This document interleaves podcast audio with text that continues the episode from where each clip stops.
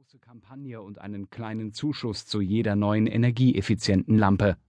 Doch Anfang Januar hatten von mehr als 2100 Inselhaushalten lediglich 178 umgestellt. Das Norderneier Ergebnis lässt sich vermutlich auf ganz Deutschland übertragen. Der Abschied von der Glühbirne fällt uns schwer. Vielleicht gerade weil die EU sie für immer aus den Ladenregalen verbannen will. Seit September dürfen keine 100 Watt Birnen mehr verkauft werden. Ein Jahr später werden auch die 75 Watt Birnen aus dem Handel verschwinden. Und bis 2012 soll es EU-weit so gut wie keine herkömmlichen Glühbirnen mehr zu kaufen geben. Und dann? Womit werden wir unsere Häuser und Wohnungen erleuchten, unsere Straßen, Tunnel, Autos, Schiffe, Flugzeuge? Mit, nein, in welchem Licht werden wir künftig leben nach mehr als 130 Jahren Wohngemeinschaft mit der Glühbirne? Auf der ganzen Welt sind Wissenschaftler, Ingenieure, Designer, Psychologen auf der Suche nach der Lichtquelle der Zukunft. Sie soll energiesparender sein als die Glühbirne, aber dennoch das gleiche angenehme Licht erzeugen. Sie soll viel länger halten und darf keine umweltschädlichen Stoffe enthalten. Die Forschungen laufen schon länger, aber sie haben eine neue Dynamik bekommen. Durch das Glühbirnenverbot, durch ein hochdotiertes Preisausschreiben der US-Regierung und durch Fortschritte in der Lichttechnik.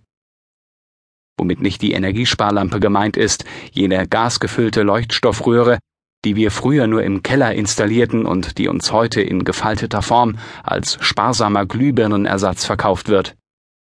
Zugegeben, wo man zuvor eine 60 Watt Birne einschrauben musste, genügt jetzt eine 11 Watt Energiesparlampe für das gleiche Licht. Aber es ist eben nicht das gleiche Licht.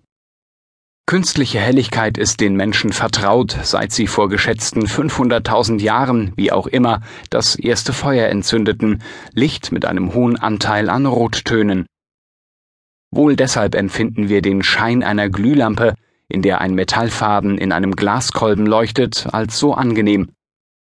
Er besitzt ein kontinuierliches Lichtspektrum mit allen Farben des Regenbogens. Ein Großteil dieses Spektrums liegt im roten Bereich. Licht um die 2700 Kelvin Lichttemperatur wirkt für unsere Augen warm. Eine Lichtqualität und Lichtfarbe, die gerade die günstigeren der Energiesparlampen bei weitem nicht erreichen. Allerdings erzeugen Glühbirnen neben 10% Licht auch 90% Wärme, ziemlich ineffizient. Dem durchschnittlichen Baumarktkunden, Maß aller Dinge und zugleich großes Schreckgespenst der Lampenmarketingfachleute, ist das egal. Es interessiert ihn nicht, dass rund 7,5 Milliarden Kilowattstunden Strom eingespart werden könnten, wenn alle deutschen Haushalte ihre Glühbirnen gegen Energiesparlampen tauschen würden. Das würde den CO2-Ausstoß um rund 4,5 Millionen Tonnen senken. Gemessen am Gesamtausstoß von 832 Millionen Tonnen im Jahr ist das zwar ein kleiner Schritt, aber immerhin könnte man ein komplettes Kohlekraftwerk der älteren Generation abschalten. Der durchschnittliche Kunde jedoch sieht in dem einen Regal Glühbirnen für 69 Cent und im nächsten, zusammenzuckend, Energiesparlampen, die das sieben- oder gar fünfzehnfache kosten. Diese halten zwar viel länger, aber gekauft wird trotzdem die billigere Lampe. Oder zumindest die billigere Energiesparlampe.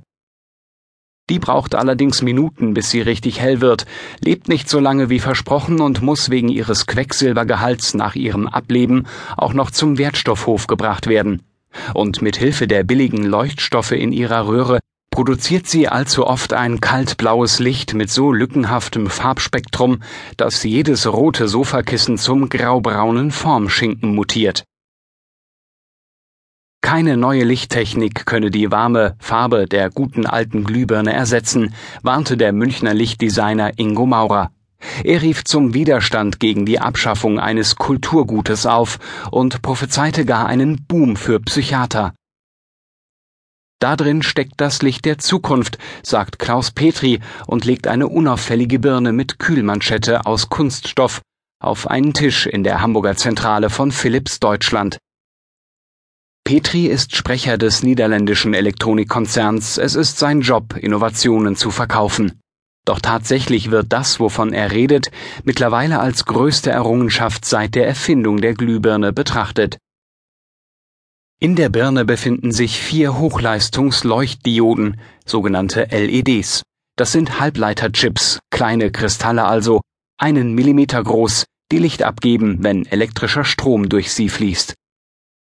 Wir kennen diese LEDs in Rot, Gelb oder Grün seit den 60er Jahren, zum Beispiel als Standby-Lampe am